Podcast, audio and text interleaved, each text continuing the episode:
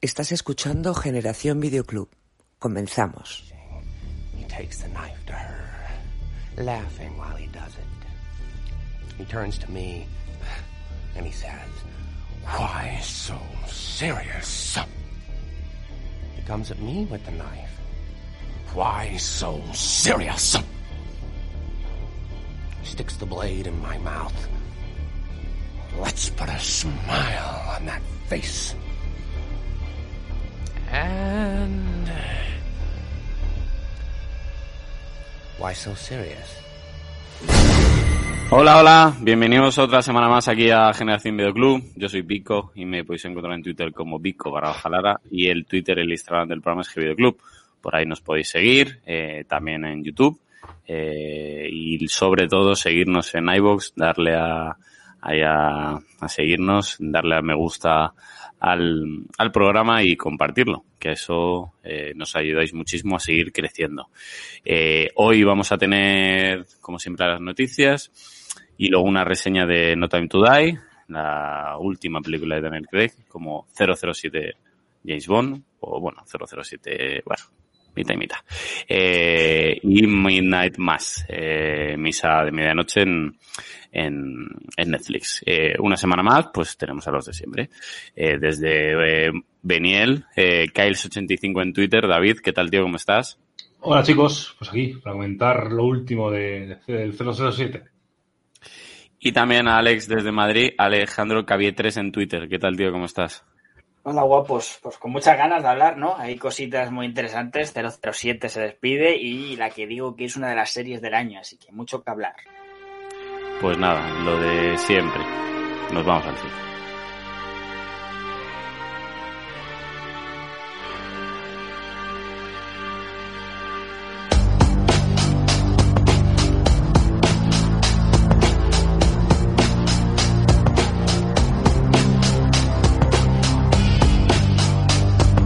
Vale, pues Alex, venga, vamos con las noticias.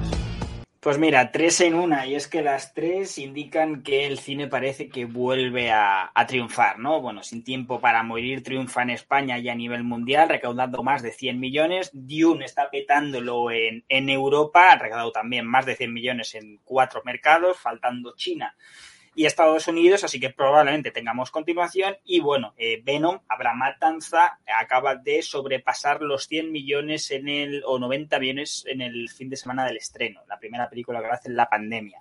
Las críticas están siendo bastante malas hacia la película de Tom Hardy, pero triunfa en taquilla. Os quiero preguntar, chicos, esto son buenas noticias, por supuesto. ¿Ha vuelto el cine o es que simplemente son los blockbusters lo que van a triunfar y volveremos otra vez a la, al pesimismo de siempre? no sabría decirte, yo creo. Que, creo que Venom es una peli. Joder, yo tengo muchas ganas de verla. Y de verla sí, en, o sea, la verdad es que es que es una película que yo creo que de las de, de estas últimas que se van a bueno, de las que se van a estrenar en, en, estos en estas semanas creo que es la que más ganas tengo de ver. Así que, no sé, es muy raro todo. Sí, al final, bueno, Dune es la que más sorprende que haya triunfado. Para mí, la mejor película. Que ya creo que seguramente será la mejor película del año. Por, por, por, porque sí, porque lo digo yo y punto. Eh, pero me ha sorprendido que triunfara porque lo avisamos por aquí. Es una película que, aun siendo más rápida y comercial de lo que yo esperaba, porque tiene un ritmo bastante, bastante chulo. Eh, creo que lo que viene siendo la propia película no estaba hecha para un triunfo como el que está sucediendo. Con 007 no tenía duda ninguna, sea buena o mala, luego hablaremos de ella. Y con Venom me ha sorprendido que recaude tanto, no que no triunfara. Triunfara claramente, la primera recaudó 800 millones, aquí esta segunda con Carnage, pues claramente iba a triunfar. No tanto, así que me sorprende. Sigo pensando que es porque son estrenos grandes. Creo que la realidad es otra y los streaming cada vez van comiendo más terreno. La gente se ha mal acostumbrado, ¿no, Vic? Sí, eh, bueno, hemos estado, llevamos unos muchos, muchos, muchos meses, eh, pues viendo el cine en casa, aunque sí que es verdad que desde que, desde que abrieron los cines el año pasado, pues, pues hemos, los que nos gusta el cine hemos vuelto, pero la gente que no le llegaba a gustar del todo el ir al cine, le han dado la oportunidad de verlo en casa y, y, y ya nunca más. O sea, ya os sí. lo digo. O sea, iremos los que nos gusta ir al cine, así que bueno. Eh, Venom, bueno, eh, yo creo que era mm, era lógico que, es verdad que no pensaba que lo iba a petar tanto, eh, pero bueno, mm, yo entiendo que es una megaproducción eh, y, y, hombre, mola. O sea, a ver, aunque te guste más o menos la primera y demás, pues son películas que, que entretienen, que son vistosas, entonces, hombre, yo tengo muchas ganas. Yo, la verdad es que me apetece bastante. Eh, luego sale del cine diciendo, bueno, por aquí y por allá, pero me apetece bastante verla. Así que, bueno, lo peor, las pelis de autor, las pequeñas producciones, pues que igual no, no pueden llegar a, tanto público. Sí, eh, tuvimos una pequeña alegría para ese cine que desde aquí apoyamos y bueno, eh, invertimos en él porque creemos que es importante con Annette. Annette eh, hizo una recaudación por encima de lo normal, inclusive antes de la, de la pandemia, por supuesto. Y es verdad que, bueno, fue un caso aislado, porque como tú dices, que salvo las grandes superproducciones o producciones así de cómics, cosas así, que están muy de moda ahora, creo que ahora mismo la gente no. Se ve claramente que, por ejemplo, eh, fiesta del cine, las salas se llenan. ¿Por qué? Porque cuesta 3 euros, 4 euros la entrada. Entonces ahí es cuando se muestra que no es que sea miedo, es que han mal acostumbrado al espectador, que oye, no pasa nada, cada uno decide y, hace lo que quiere con su dinero y invierte en lo que quiere, pero claramente yo he estado tres veces esta semana en la, en la fiesta del cine y las tres veces estaba llena. Llevo yendo fines de semana, eh, tras fines de semana durante la pandemia y fuera de la pandemia, y literalmente en las salas había cuatro gatos. Entonces creo que está, como dice Vic, está un poco complicada más allá de los estrenos grandes. Esto, esto bueno. pasa mucho, Alex, déjame un momento. Sí, no, esto, no, pasa no, mucho, esto, esto, pasa mucho como el ir a comer a un sitio. O sea, hmm. tú vas a comer a un sitio y está todo muy bueno, pero es muy caro. O sea, ya, ya, no es, ya, ya no es que sea caro, es que no te viene bien gastarte eso. Pero a veces eso vale eso. Con el cine pasa igual. Lo que pasa es que la gente, pues eso, el cine entre la entrada, lo que luego consumas y todo el rollo, igual no te viene bien gastarte ese dinero para ver una, una película que igual, pues esa, cualquier persona puede pensar en verla en su casa, ¿no? Pero es, es, básicamente eso, es luego nos gastamos, te lo gastas en otras cosas. Pero que no, yo, yo creo que, que no, es, no, es, problema de dinero, es problema que la gente, pues eso, no, no, no, le viene bien nunca gastarte eso en ver una película. Totalmente. Yo ahí es que es el mejor resumen al final y bueno. Pues veremos a ver, veremos a ver. De momento son buenas noticias, son grandes películas y bueno, pues eh, tendremos continuaciones, que es importante. Chicos, eh, dos adaptaciones de Stephen King. No para de hacer pasta este hombre porque, bueno, como buen genio, pues no paran de comprarle proyectos. Y es que Salem Slot eh, la ha comprado New Line, que va a ser una película, y luego han comprado Netflix El teléfono del señor Harrigan. ¿Vale? Dos adaptaciones de, del bueno de, de, King, que una va a ir al cine y otra va a ir al streaming. Eh, bueno, viniendo de Midnight Mass, ¿no? Que también tiene ahí un toque un poco Stephen King, eh, siempre son buenas noticias, ¿no? Habla, hablaremos luego del cine de terror. Sí, sí, sí, luego comentaremos, pero Stephen King siempre vende. Yo creo que es un director que haga lo que es un director, o sea, más un director, perdón, un escritor que, mmm, bueno, que luego ta, también te digo que, que, tiene libros que son auténticos peñazos, que no hay quien se los lea. pero, pero yo creo que es un tipo que vende, que ya su propio nombre. Stephen King, ya te, te produce eso. Una marca, decir, ¿no? Hostia. Exacto, entonces yo creo que, que bueno, que, que para, para, para, luego hacer películas, convertir libros en películas, adaptar libros a películas, yo creo que, que ¿quién, quién no mejor que Stephen King, ¿no? Y sobre todo es eso. Y luego hay muchos directores de terror que se fijan muchísimo en, en, en el cine de, en, en, bueno, en el cine, en, el, en, las lecturas de Stephen King, con lo cual yo creo que es, aparte de la marca, es alguien con el que te puedes, eh, aquí, es un espejo ¿eh? en que mirarte y en, y en ver, ¿no? ¿Cuál es tu adaptación favorita de King en el cine?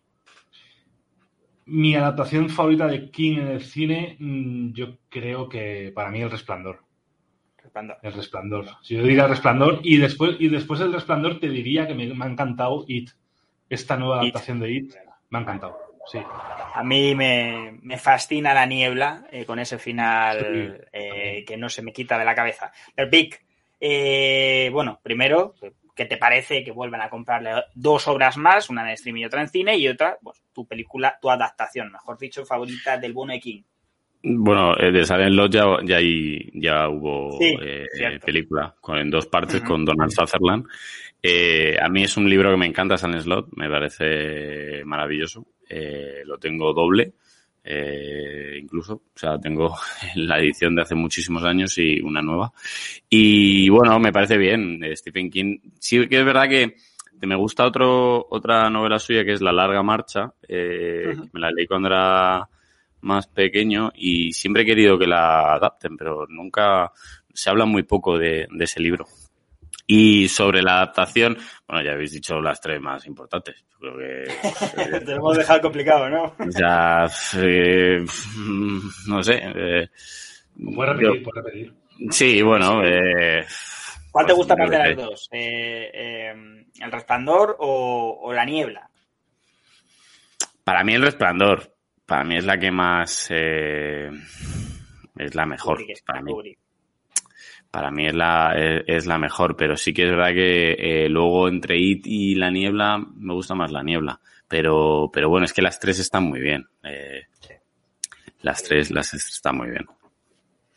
La verdad que sí, son peliculones y bueno, pues como dice David, al final tiene buenas y malos libros, las adaptaciones pues igual, no que yo creo que hay mejores, hay más buenas que malas, pero bueno, veremos, tendremos dos. Bueno, a ver, también, también, eh, eh, ¿cómo se llama? Eh, lo diré. ¿Qué? Cadena Perpetua está muy bien. Ah, sí, pues cuidas, sí, pero... pero bueno, Sí, eso es maravilloso. No, que bueno, es verdad que, que, que al final. Eh, o Misery también. Poco... Mira, Misery. Sí que, mira, Misery. Misery. Misery. Sí, sí. sí buena. Misery. Qué buena Misery con ese, con ese famoso martillo rompedor de cosas. eh, seguimos, chicos, una, una rapidita y otra que os quiero preguntar. La rapidita. Bueno, eh, los rusos eh, ya tienen proyecto, una película de acción sobre atracadores de bancos con Reggie Jean Page, que es el morenazo súper guapo que le gusta a todas y a todos de los Bridgerton, que está petando la hora y que se habla como nuevo 007 particularmente no me gustaría que fuera 007, pero si lo cogen, pues bueno, habrá que darle una oportunidad. La que os quiero preguntar, eh, mucho miedo porque Riley Scott confirma que ya prácticamente está iniciando, eh, no proceso final, pero sí muy avanzado de Gladiator 2. Eh, que esto va para adelante, que no era un rumor, chicos. O sea, vamos a ver, ¿qué cojones va a salir de aquí, por favor? Pero qué, qué necesidad tiene Ridley Scott de, de, de, de pegarse un tiro en el pie. O sea, con el listón tan alto que dejó Gladiator y ahora vas a hacer una segunda parte, además que, que se supone que va, que va, a ser, creo que es una precuela de, de, la, de la, propia, ¿no? O sea, es, es, uh -huh. es centrado en el personaje de, de, Máximo, ¿no? No sé. Me parece, es que no sé qué va a salir, la verdad. Me no, parece, no sí, sí. El otro día vi, vi, un, vi un trailer el otro día que fue la de Gucci, eh, que, uh -huh. que, la ha dirigido él, que mira, sí. eso sí que tiene buena pinta. Pero aquí, sí. aquí con Gladiator yo no sé lo que va a hacer este hombre. Gladiator 2 es como, como si ya de repente James Cameron te dice que va a hacer Titanic 2. O sea, hola, no sé. Sí, es, un poco, es un poco raro. El propio director ha, ha dicho, bueno, ha terminado eh, Napoleón con Joaquín Phoenix de protagonista y dice que, bueno, que, que, ya llevaba tiempo trabajando en la historia y que ya está, ya está trabajando. Entonces, eh, Vic, eh, cuando ya el director dice que ya lleva tiempo y está trabajando, entiendo que más o menos está avanzado, al menos en guion ¿qué va a salir de aquí? O sea, ¿qué puede salir de aquí? Bueno, a ver, el bueno de, de Ridley eh, es como los pimientos de padrón. sí, sí, totalmente. Buena. Vale. Qué maravilla. Qué maravilla. Eh, tú te puedes comer uno y decir, ah, está rico, y otro decir, me cómo pica esto, es una mierda, ¿no? O al revés, para los que les gusten los picantes, ¿no? Eh, pues es lo mismo. Entonces, eh, ahora estrena la casa Gucci. Eh, veremos a ver lo que sale de, lo, de las mm, futuras películas y de lo de lo de Gladiator. No sé, a mí Ridley me gusta, pero tengo ese miedo siempre, ¿no? ¿Qué voy a ver? ¿no? Eh, mucha gente ve Prometheus y dice, a mí me gusta, pero mucha gente dice, ¡oh, qué horror! ¿no? Y yo a mí me gustó Prometheus, tiene sus cosas, pero luego llega Covenant y dices, madre de Dios, madre de Dios, ¿qué has hecho, tío? Entonces, eh, Ridley es un poco así. Eh, Exodus también es un poco horrible. Eh, Esa altura, sí.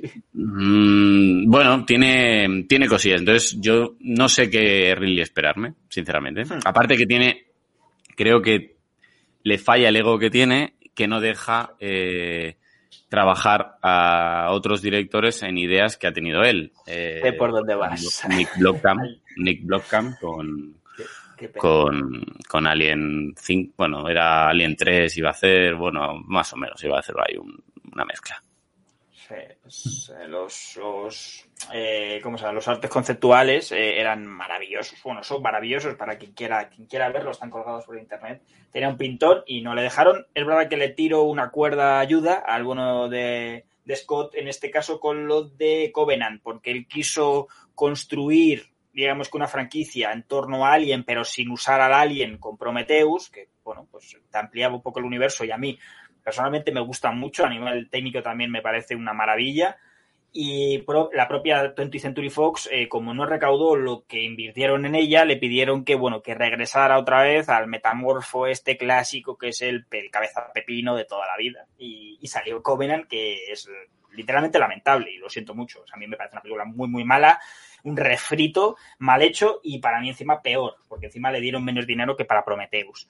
Pero sí, totalmente, es un pimiento de padrón en toda regla. Eh, creo que lo pondría de título en cualquier podcast.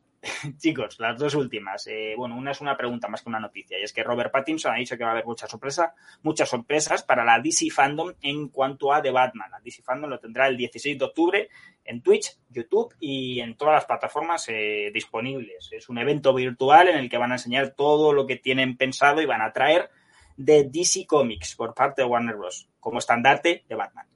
Os quiero preguntar, eh, ¿qué expectativas tenéis con, con, The Batman? Porque, bueno, el tráiler que nos anunciaron, que nos enseñaron, mejor dicho, fue sensacional con un 20% de metraje grabado. O sea, si con un 20% nos enseñan esa maravilla, eh, ¿qué nos van a enseñar con la película completada, chicos? A ver, expectativas. Pues yo creo que, que más que ese pedazo de tráiler que ya eh, nos enseñan muchas cosas, no sé qué, más sorpresas nos pueden dar. Yo creo que, que, poco más nos pueden sorprender, ¿no? Yo creo que ese, ese Uf, personaje... Mucho, que, David, solo, te, solo sí. tenía 20%, solo tenía un 20% de grabado. O sea, ahora mismo Pues te puede yo- enseñar eh, yo un mundo. Yo sobre todo con, con el personaje que va a hacer Colin Farrell ya... Eh. A mí ya me, me- me mataron, la verdad.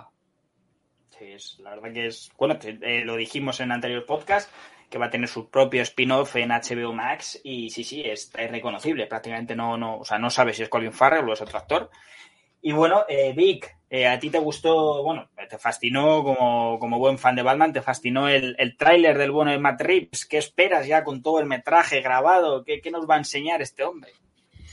Bueno, pues espero un peliculón, sinceramente, con el, el hype está muy por las nubes, sinceramente, con esta peli, y esperemos un peliculón y, y una carrera larga de, de, esta, de este universo. Así que veremos a ver. Eh, yo tengo muchas ganas, la verdad. Eh, tengo muchas ganas y lo que, lo que espero es que no, eh, cuando se estrene, no, no sea como, como, no sé, unos quinceañeros o quinceañeras a la puerta de los Backstreet Boys de...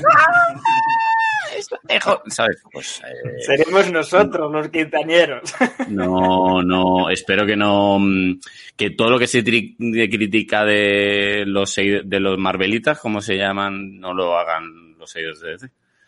Sí, a ver, yo eh, simplemente por el tono ¿no? de la película creo que no va a incitar a esa gente que eh, digamos que se ha acostumbrado a ver películas de Marvel. Y cuando digo que no es una crítica a Marvel, es simplemente que el tono choca mucho y a lo mejor no llama la atención a ese, ese target de público, por así decirlo. Aunque es Batman y Batman, pues al final, pues como tenga un buen boca a boca, pues va a triunfar. Claramente, a mí lo que más me gusta es lo que has dicho, el universo. Ha construido, está construyendo, mejor dicho, una serie en torno a la policía en Gotham en el año 1 y la película es el año 2. Luego van a hacer un spin-off de, del pingüino, que puede ser así muy tipo Los Sopranos, salvando las diferencias, eh, muy pues eh, tipo mafia. Creo que están construyendo algo muy rico, ¿no? En torno al, al personaje y sobre todo diferente. Ni se parece al de Snyder, ni se parece sobre todo al mejor, al de Nolan. ¿No, chicos? Sí, sí, sí, sí, totalmente. Bueno, y ya la última. Eh, más que una noticia, es un debate para la gente que se anime también a, comentarnos en en, en, las redes sociales, donde quieran, que siempre nos gusta. Y es que, bueno, hay voces muy críticas de usuarios de, de Twitter, por supuesto, donde va a ser, nos que encanta la jungla de Twitter, en el que, bueno, dicen que la nueva película de James Bond es una mierda, No Time to Die, que ahora entraremos con la reseña a tope. Eh, es una mierda porque literalmente ¿Cómo lo explico? Inclusión forzada porque presentan un personaje gay. Tócate los bemoles, por favor. Y inclusión forzada porque a James Bond le hacen blandito ojo, tócate mal los bemoles, un James Bond, que lo hablaremos luego, pero si se caracteriza por algo el James Bond de Kay es porque es el más humano y más dramático de toda la saga Bond. Y aquí le dicen que es blandito, hablaremos luego en zona de spoiler porque le llaman así. Y bueno, por supuesto, la Sana Lynch, que independientemente de que te guste más o menos, eh, es inclusión forzada porque es una mujer y es negra.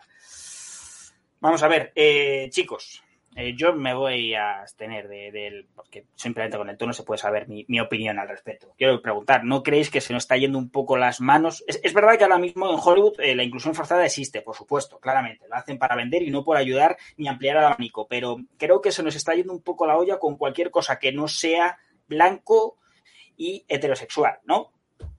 Sí, pero bueno, esto, esto lleva pasando mucho tiempo ya y y es que vivimos, vivimos una época muy, muy, muy tonta con muchos temas y, estamos muy acostumbrados a. Yo creo que, a la que nos quitan algo que es común o, que está fuera de lo que, fuera de lo que para lo que la mayoría de la gente es común, ya mm, la gente se pone a defensiva, mm, todo se critica. Yo creo que son tiempos modernos en los que cualquier cosa eh, se hace para innovar y para no seguir los cánones y las, lo de siempre yo creo que, yo creo que, es lo que hablamos incluso en el tanteo de, un posible James Bond. Eh, hmm. Oye, pues, pues a mí no me importaría un Idris Elba.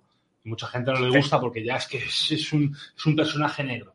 Pues a mí me gustaría un James Bond, un Idris Elba. Lo veo, pero, pero mucho, pero mucho mejor que, un Henry Cavill que, que, no le cabe el traje porque está reventado.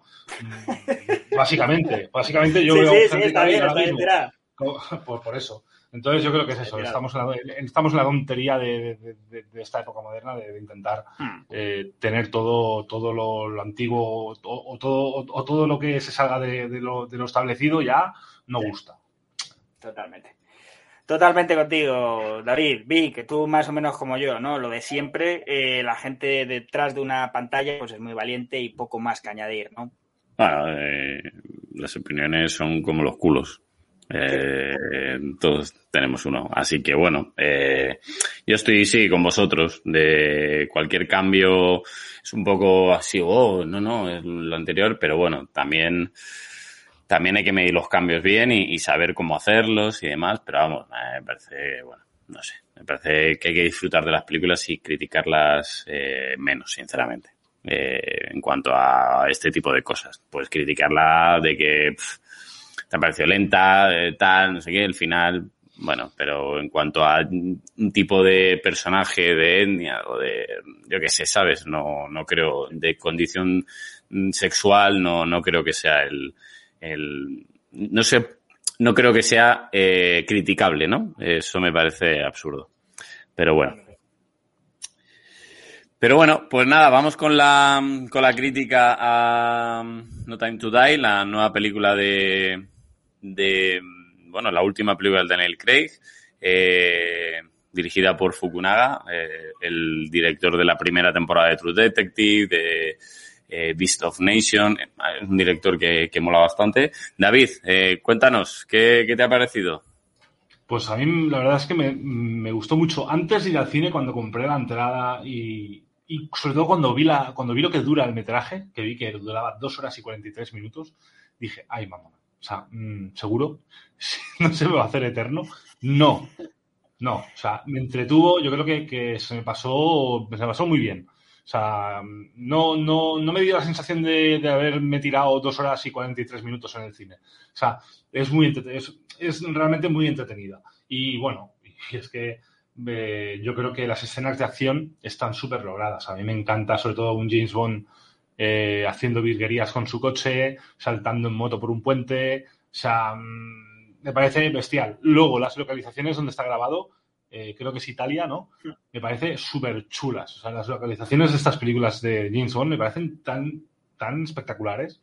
Parecen sitios que, te invitan a, visitar, ¿no? Y luego, sobre todo, pues Daniel Craig. Yo creo que Daniel Craig eh, echa el cerrojo a una saga, a cinco películas, creo que, que geniales y yo creo que, que, para mí es uno de los mejores James Bonds que han habido. Sinceramente, creo que es el, el James Bond, es lo que, lo, lo, que he comentado antes, no es, el, no es un tío mazao eh, hasta, la, hasta la extremidad, ni es un tipo como Pierce Brosnan, que era un, un, fideo y veías allí pues, un James Bond vale, Que no se lo de- nadie. Exacto. Entonces yo creo que es el, el típico James Bond de película de acción normal, bien, que, que- que- está genial. Entonces yo creo que es una película muy buena. Me falla, creo que en esto estaremos los tres de acuerdo, me falla el villano, un villano Sí. que, que en qué momento es un villano, porque, porque, porque no hace nada. O sea, para ser un villano al menos haz algo. Mm, Vale. Es más, es, es más villano un- el doctor que sale manipulando o vendiendo o creando los, los virus que el propio Rami Malek. Yo creo, creo que como villano no te produce. O sea, yo, por ejemplo, recuerdo, creo que es Skyfall, que sale Bardem. Bardem. Es, ese villano Mm. da miedo. A mí ese villano me- me produce terror, ese villano. Mm. Pero es que Rami Malek no me produce terror en ningún momento. Es que ni con la máscara japonesa que sale al principio de la película no me produce, no me produce nada. O sea, me, pare- me- me- me parece risa. Incluso el villano de Casino Royale es, es un tipo que, que, joder, que, que impone Pero bueno. respeto. Pero, pero es que aquí yo creo que es lo que me, es lo que me mata el, el- el- el villano Rami Malek y creo que lo que más me gusta de la película es el final. Yo creo que es un cierre perfecto. Nunca habíamos visto ese tipo de cierre en ninguna saga de James Bond que yo recuerde. O sea, un- una saga de James Bond en la que se cierre así, por no hacer spoiler, yo creo que, que, que- que no se ha visto y me pareció sorprendente y me pareció muy acertado, la verdad, por, por, cómo, ha, por cómo ha ido toda la trama de, de- de- James Bond de Daniel Craig. En definitiva, me parece una serie, una película de mucha acción. Yo creo que no es, no la pongo ni en el top 3 de, esta saga. Para, para os- haceros un orden, yo creo que está Casino Royale la primera, yo creo que le sigue Skyfall, luego iría eh, Spectre, No Time to Die y por último Quantum of Solace, para, para mi gusto. Así que nada, es una peli que, que si os gusta el cine de James Bond, pagar, ir al cine a verla porque os va, os va a gustar, la verdad. Totalmente. Vic, dale. Mm, bueno, eh, a ver, creo que es el peor malo de la historia, pero el peor malo de la historia, o sea, eh, creo que Rami Malek, eh, aparte no me gusta como, como, como actor, mm, creo que mm, incluso en la de... eh, ay, ¿Cómo se llama? Joder, madre mía. Eh, tengo, se me ha ido el nombre.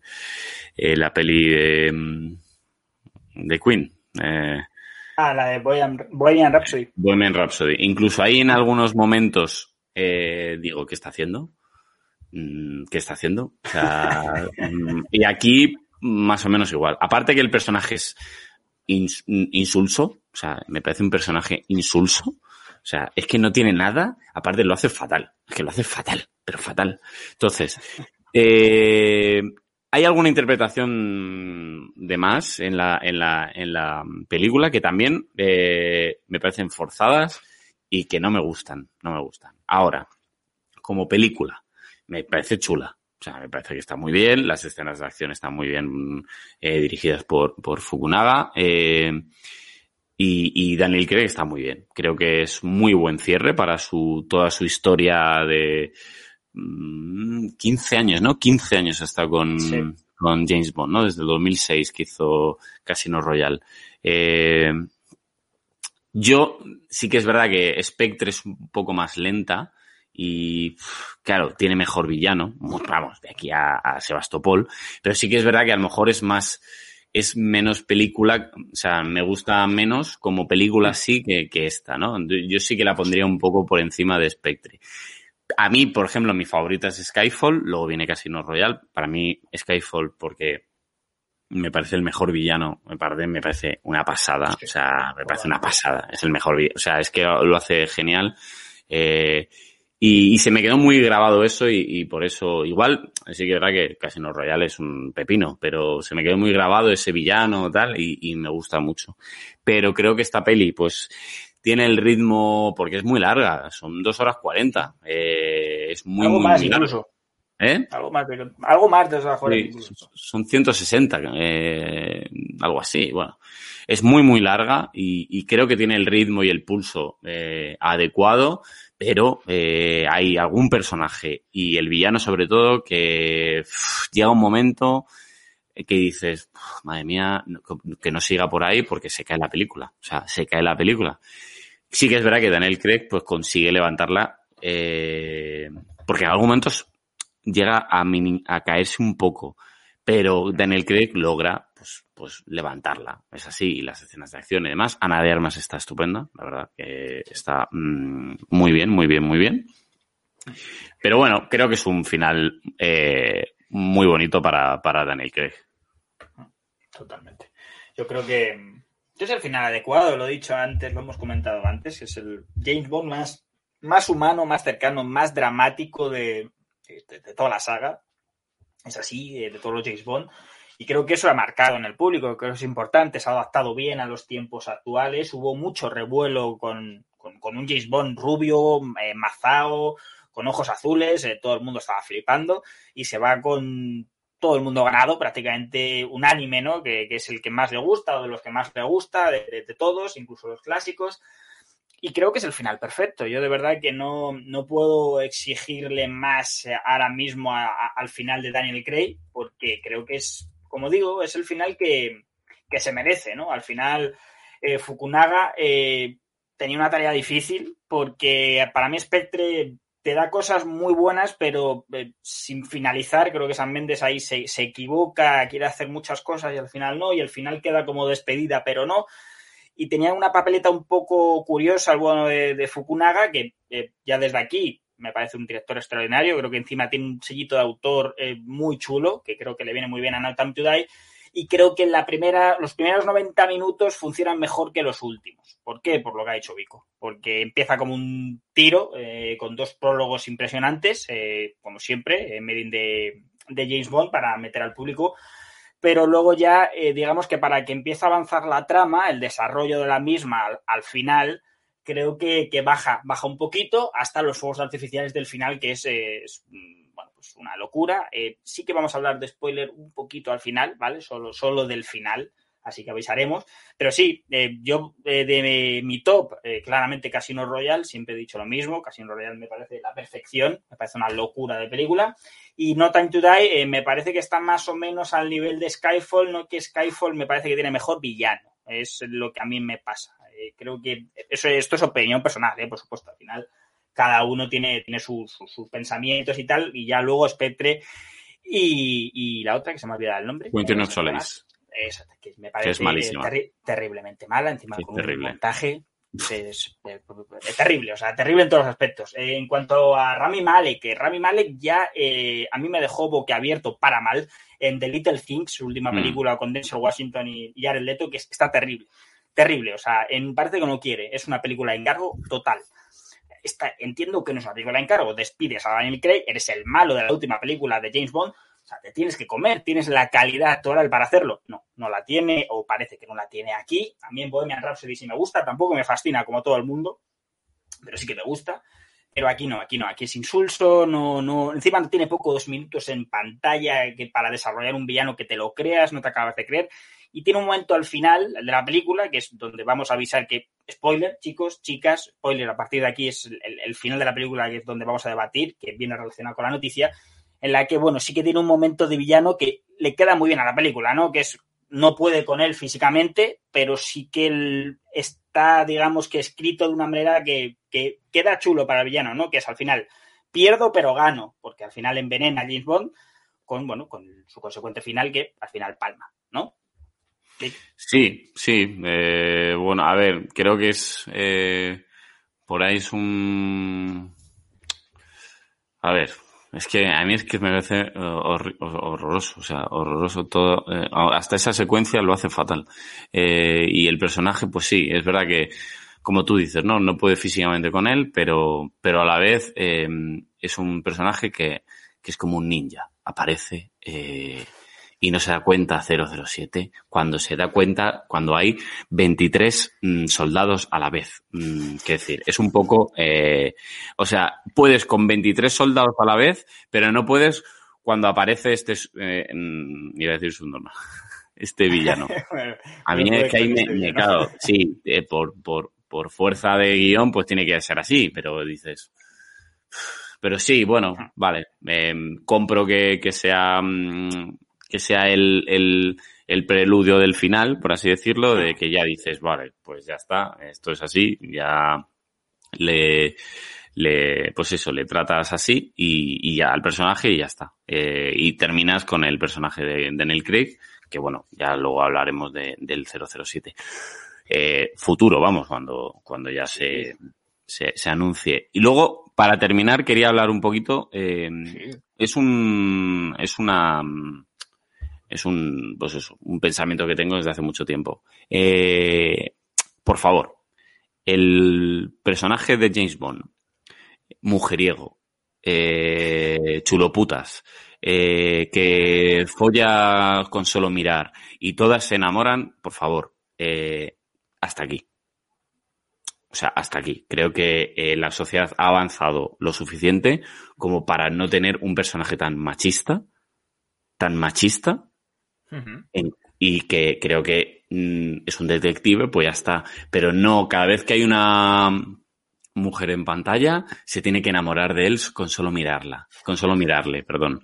Creo que hasta aquí, ya está. O sea, creo que es un personaje que, bueno, que mola mucho, siendo lo que es, que se puede enamorar, tal, no sé qué, pero no todas las tías del universo se tienen que enamorar al verle. O sea, hay que decir, eh, alguna tía le puede parecer feo, o le puede parecer que no tiene ni puta gracia, o algo así, ¿no? Entonces creo que es un personaje que está tan encasillado en ese tipo, ¿no? De personaje uh -huh. anticuado, de eh, pues esos personajes que había hace muchos, muchos años, de pues eso, un poquito hasta casposillos. Pero entonces, para, para mí, eh, creo que el próximo James Bond o la próxima 007 eh, que sea un personaje de un detective normal, ya está. Eh, no hace falta que se folle con la mirada a todas y a, o a todos, ¿sabes? Eres un super espía, por favor, hombre, por favor. A ver. Esa a ver, era mi, mi, reflexión. Aquí. A ver, yo estoy, yo estoy contigo, de ahí, de ahí viene la noticia anterior mini debate que hemos hecho, ¿no? Al final, si hay algo que mola en el personaje de la Sana Lynch es que eh, no cae, ¿no? No cae, no es la, la una más en la, en la lista de, de, pues bueno, de, al final de un, un, prototipo de personaje que está anclado a otra época sí. y que aquí ha, ha, evolucionado, porque es verdad que juegan con eso. Las chicas Bond eh, pertenecen a Hollywood, o sea, ser una chica Bond es, es algo importante. Pero ¿qué papel tienen las chicas Bond? Pues eh, el que tienen. Objeto. Acaba de decir, el que acaba de decir Vic, que es básicamente exactamente sexualizar y ya está. Y poco más. Eh, en esta ocasión, ni a Ana de Armas le pasa esto, que tiene un personaje que puede dar para spin-off, ya desde aquí lo decimos. Y la Sana Lynch te puede gustar más, te puede gustar menos. Para mí, eh, como próxima James Bond, no. No porque sea no, no, no. negra, sino porque no, no, que tenga suficiente peso eh, como para no ser un complemento. Nada, y ya está. No, no, no ser más de un complemento, mejor dicho. Pero eh, vuelvo a la misma. Está escrito de una manera que, joder, eh, no cae, ¿no? E incluso te hacen la medio broma de que parece que va a caer, ¿no? Su presentación del personaje, pero Fukunaga no la escribe para, para, para que sea una más. Es, es una tía dura que no, que no, no cae en, pues en el prototipo de, de la saga de Bond.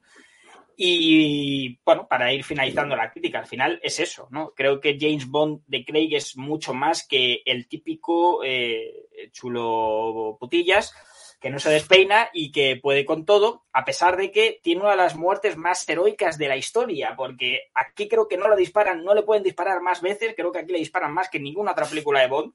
Le tiran eh, eh, sí, sí, bueno, granadas, le, tira, le, tiran de todo, eh, inverosímil todo, y no muere. Y claro, la gente dice, no, es que es una mierda porque Bond no puede morir. Eh, Bond es Bond, ¿no? Eh, es, no puede morir. Bueno, pues claro. claramente eh, creo que el final está construido para eso, o sea, para decir, vale, no me ha matado nada, o sea, o muero como el héroe de los héroes o no muero. Entonces creo que sí. está construido y, y, escrito, ¿no? De una manera muy bonita, muy, muy bonita, que es una reflexión que literalmente la apertura de la película, hay una frase al principio de la película que la dice la, la chica francesa, que no recuerdo su nombre, me vais a perdonar, que le dicen, Bond, puedes ir más rápido, y Bond le dice, no hace sí. falta ir más rápido, tenemos todo el tiempo del mundo. Al final de la película, cuando Bond va a morir, dice, ojalá tuviéramos más tiempo, la chica le repite, y él le responde, tú tienes todo el tiempo del mundo, cerrando el arco del personaje y juntándolo con la película, con el título de la película. Creo que es un, un cierre magistral, maravilloso, y épico. No entiendo muy bien las críticas de cierto parte del fandom, porque esto, como todo, tiene fandom en la vida. Sí. Pero, pero sobre todo sí, al final yo creo que, que, ese aspecto no humano, ese aspecto que muchos llaman blandengue, creo que es la evolución de la sociedad, como tú has dicho, que no hace que sea el típico, pues ya está, superagente que hace lo que quiere cuando quiere y las mujeres están simplemente para satisfacer y nada más. Vale, pues ya está, ¿no? nada, en este sentido sí, en este sentido ha sido un poco un, final así suspenso, pero sí, eh, para finalizar, ya han dicho que van a, empezar a buscar el James Bond siguiente el año que viene. Así que pueden pasar tres años o, incluso más, a lo mejor que no le viene mal a la saga, sinceramente, eh, hasta la próxima película y veremos a ver quién, viene. a lo mejor se la coge de CA y 6 James Bond, pero bueno. Eh, a, lo mejor hay, multiverso con. Oye, si hay un multiverso con vaya sana de armas, yo firmo, ¿eh? Hombre. Bueno, pues nada, hasta aquí el cine y nos vamos a las series.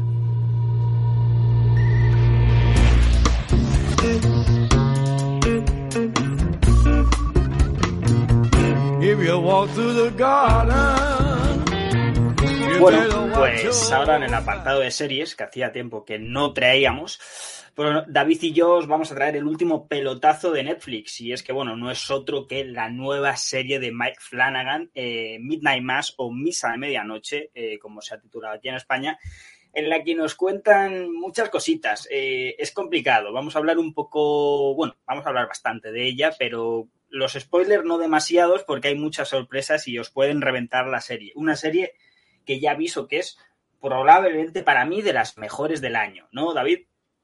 Sí, sí, sí, es son muy sorprendente, ¿no? Yo creo que, bueno, que, el bueno de, de, Mike Flanagan está haciendo muy, muy, muy buenas series. Yo creo que, después de sus, de sus, eh, de sus, ¿cómo se llama? Haunted Hill, ¿no? Eh, está haciendo y, bueno la, la, maldición y la maldición de Blade Manor también yo creo que son está haciendo está haciendo muy muy muy muy buen producto y la verdad es que es una muy buena noticia porque este este tipo tiene, tiene contrato con Netflix, creo que aún le queda, le queda bastante, con lo cual esperemos que, bueno, que eso, que, tenga, que tenga más protagonismo. Y bueno, es una serie, a mí me ha gustado mucho, la verdad es que me ha encantado y, la verdad es que eh, lo que más me ha gustado es eh, sobre todo la profundidad de los personajes, ¿no? Los personajes están súper bien tratados, súper bien escogidos. Eh, tenemos a un antiguo conocido, Alex, que es, ¿cómo se llamaba? El, el, el cubi de, de. Joder, no me acuerdo. La serie. Bueno, había una serie de fútbol americano que era el quarterback, era, era el protagonista.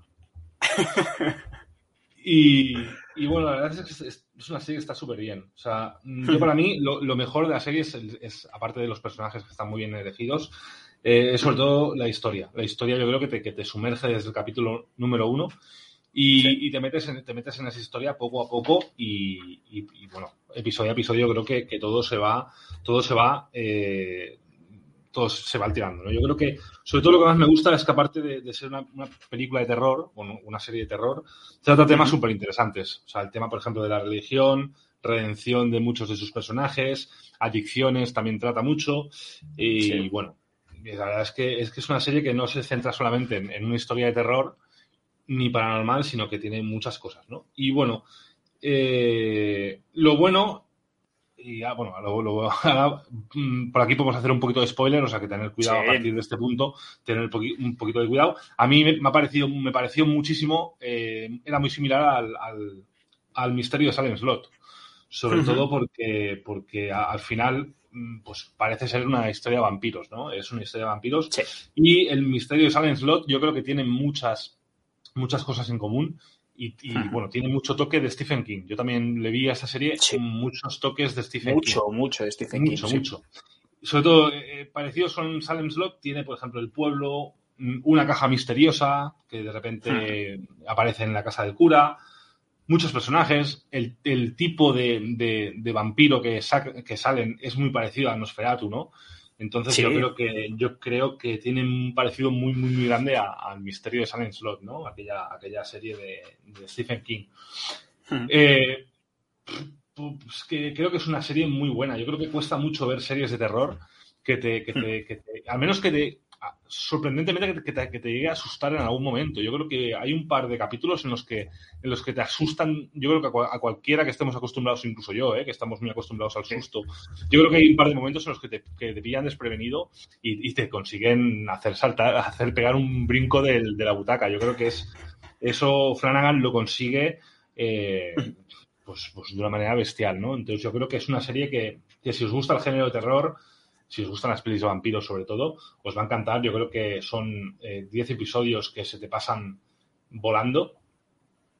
Y, poca cosa más. Yo le, yo le pongo le pongo un 7 a esta serie. A mí me ha gustado mucho, es una serie muy notable y creo que, es un es un muy buen producto. Yo creo que Netflix con, Flanagan tiene bien cubiertas las espaldas. Totalmente. Son eh, siete episodios concretamente en esta ocasión. Número es, es verdad, es verdad, es miniserie. Normalmente, bueno, suele ser ocho y tal. En este caso es son siete. Y bueno, eh, a ver, ¿qué terror nos presenta aquí Flanagan? Eh, es un terror muy personal, ¿no? Es un terror en el que te invita ¿no? a su pensamiento, a, su vivencia incluso con la religión. Eh, hay mucho fanatismo religioso ¿no? En, la serie, para bien y para mal. Es una crítica social del propio director estadounidense. Y creo que es muy interesante en una época en la que vivimos eh, pues de los jumpscare, que son eh, sustos fáciles, ¿no? Como pueden ser pues mm. todo el universo Warren actual y tal. Al final viven un poco del, del susto fácil y aquí nos presentan un terror mucho, mucho más, digamos que profundo, ¿no? Eh, mucho más eh, adulto, te diría incluso, con esa sorpresa que, bueno, dentro de que ya lo hemos dicho, es lo poco que vamos a hablar de spoilers, es que es una historia de vampiros. O sea, yo creo que nadie sabía esto, nadie lo sabía, la crítica especializada no dijo nada, exacto, y todo el mundo nos quedamos en plan de, ahí va, que, que que son, sí, son vampiros y lo llevan de una forma extraordinaria. Eh, antes de, entrar un poco más en profundo, como ha dicho David. O sea, solo quiero reseñar total y señalar eh, el, vamos, en este caso, el diseño del, del propio vampiro que tiene varios a lo largo de la, a lo largo de la serie, de los siete capítulos, pero es que ¿a cuál es mejor? O sea, es maravilloso el diseño del vampiro, más allá de, la forma, ¿vale? Es cómo le visten, cómo, cómo le utilizan eh, hasta el final, que ya te lo muestran total, totalmente, pero le visten de cula de una forma muy, muy, muy, muy peculiar, le, le visten con, con un atuendo religioso tipo, pues, tipo también otra especie de cura, pero un poco más eh, digamos, sanguinario, porque justo creo que es el mejor episodio de la serie, que es el sexto, mm. que recuerda un poco a la boda roja, ¿no? De, Juego de Tronos, ahí pasa... Da, muy mal rollo, la verdad es que consigue, consigue crear muy mal rollo esa entrada con, este personaje, la hmm. verdad es que te pone, te pone los vellos de punta. Sí, la verdad que fue fue espectacular. O sea, tiene, como ha dicho David, unas entradas eh, triunfales. Eh, literalmente, la primera vez que te muestran al personaje, al monstruo en este caso, es en el tercer episodio eh, y es, espectacular porque, claro, no, no, no te esperas que vaya a ser de vampiros porque Flanagan estaba usando últimamente, bueno, últimamente no, en su filmografía básicamente es, tema espiritual y cosas así. Y bueno, eh, más allá del diseño del personaje, más allá del diseño del monstruo, eh, como digo, vivencias, sentimientos encontrados del propio director, creo que es una serie que se cuece a fuego lento, es una serie que va poco a poco desarrollando una trama. Hay unos personajes en el que todo el mundo coincide con que tiene algo atormentado, ¿no? También es una, es una serie en la que también la fe está presente, ¿no? El mismo, el propio protagonista de la serie, uno, uno de los protagonistas de la serie, en este caso interpretado por, por Zar Guilford, eh, hacia de Riley Flynn, Flynn perdonad, eh, que bueno, es, empieza con él la historia, pero luego se va desarrollando la rama, ¿no? Eh, de, de, personajes y, y, de trama en general, que bueno, al final todos coinciden en que les pasa algo malo a lo largo de la, serie. Y yo creo que también eso es un sentimiento de, Flanagan, creo que es un sentimiento personal, y de ahí que diga que no es un terror al uso, no es un terror habitual. Por eso me ha extrañado y alegrado también que haya sido tan mainstream la serie, porque el director es muy conocido, pero creo que este es el producto más personal y menos mainstream dentro de lo mainstream, entenderme, mm. Eh, de, lo que ha hecho antes, porque como ha dicho David, las dos series anteriores en Netflix eran de fantasmas, una con tintes amorosos, incluso románticos, la última que hizo. La primera fue mucho más terrorífica. Para mí, en cuanto a terror, es su mejor serie, pero como producto me quedo con eh, Midnight. Creo que, que, no parece prácticamente Netflix, y cuando digo que no parece Netflix, es que tiene incluso una textura a nivel de grano la imagen que parece cinematográfico. A mí me, fascinó, además también cómo, cómo juega con la cámara. con multitud de planos eh, para, para, explicarte un poco el lenguaje de, de, lo que te quiere mostrar en la escena y con los personajes, que es, es sublime. Y luego encima cuando quiere ser eh, ter terrorífico, ¿no? Cuando quiere ser sangriento, que también tiene mucha bueno, tiene sangre, eh, sí. no se corta, ¿no, David? No, no, tiene, el, tiene mucha sangre y tiene momentos muy gores la película, ¿verdad? Eh, momentos que, en las que Flanagan yo creo que, que no, se, no, se, corta y nos lo demuestra no solamente en esta serie, nos la demuestra en, en muchas series que tiene. ¿verdad? Sí, la, la, verdad que sí, venía, venía de hacer el, el remake, ¿no? Bueno, o, o, continuación, mejor dicho, de, de la de Kubrick, eh, del Resplandor, exactamente. Doctor Sueño. Y, Exacto, eh, aquí titulada. Y bueno, tenía una papeleta muy difícil. Yo salí muy contento de, de esa película porque, bueno, eh, tocar algo de Kubrick es prácticamente un sacrilegio y creo que Flanagan lo hizo muy bien, con una Rebecca Ferguson extraordinaria en su momento. Y creo que, que, que es un director ahora mismo, pues, que con Midnight, Midnight eh, creo que sí que ha dado un paso al frente, ¿no? Creo que ha pasado un poco ese, ese digamos, ese círculo complicado de gestionar de lo mainstream y simplemente una serie de terror o productos de terror al uso con algo más personal, ¿no? Con algo más de autor. Que yo creo que eso también es, es importante. O sea, que hay director más allá de, de, de, del éxito que pueda pues, proporcionar o su película, que no fue un éxito, literalmente fue más bien un fracaso, no con la crítica, sí, sino con la recaudación. Y bueno, en este caso, pues eh, en el streaming había triunfado, vuelve a triunfar, pero repito, creo que el director en este caso ha dado un paso al frente en, en calidad, en lo, lo, que se refiere a autor, ¿no, David? ¿No estás de acuerdo conmigo? Sí, no, y, y, es, un, es un director que ahora mismo tiene su propia marca personal, ¿no? Su propio sello personal. Yo creo que con, con Hill House y Bly Manor y ahora Midnight Mass eh, consigue meter una marca personal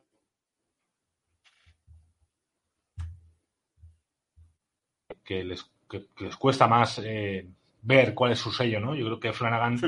ya sabemos cuál es su propio sello, ¿no? Sabemos qué es, o sea, a partir de ahora, cuando vayamos a ver algo de Flanagan, ya sabemos lo que vamos a ver, ¿no? Yo creo que, que, que es eso. Lo único, el único pero que le puedo encontrar yo son los diálogos tan alargados que a veces eh, a veces sí que me costaba quizás un poco el, el, seguir esos diálogos tan, tan, tan largos, ¿no? Yo creo que son necesarios sí. esos diálogos en, en todas las, las, historias de Flanagan, son necesarios porque tanto en Bly Manor como en Hill House también tenemos largos diálogos de personajes, pero creo que son, nece son necesarios, en este caso en esta serie son muy necesarios estos diálogos, pero mm. pese a, a, eso, a que son diálogos que, que profundizan mucho sobre todo, son diálogos eh, entre dos personajes, ¿no? Muy profundos siempre, ¿no? Siempre intentando, intentando eh, profundizar, o sea, meterse dentro de esa persona, pero dentro de las entrañas de esa persona, ¿no? Cómo piensa, cómo, cómo, cómo reaccionan cada uno a, a, lo que pasa a su alrededor también. Y, y, es eso, yo creo que es, que es marca, marca de Flanagan. Yo creo que, que, es lo que te decía al principio, Alex. Es una, es una alegría que, que, este, que este señor tenga un contrato con Netflix tan extenso porque yo creo que vamos a poder disfrutar de otras obras, de obras que seguramente nos vayan a sorprender también. Sí, totalmente. Al final, cuando he dicho que se cueza a fuego lento es por eso. El desarrollo de personajes mm. es crucial, ¿vale? Porque, bueno, eh, como digo, el protagonista con el que inicia la historia es un, una historia de redención. O sea, totalmente. Sí. Él viene a hacer algo muy malo y te tienen que mostrar el dolor del personaje y cómo va evolucionando hasta el final. Pero mientras te va eh, presentando al resto de personajes. Ese, es que tiene que ser así la historia sí o sí. Esto es un producto que llevaba creo que en torno a 10 años sin que nadie se lo pudiera comprar a Flanagan, mientras que hacía otro tipo de proyectos. Y por eso digo que es un proyecto muy personal que me ha sorprendido que triunfara tanto.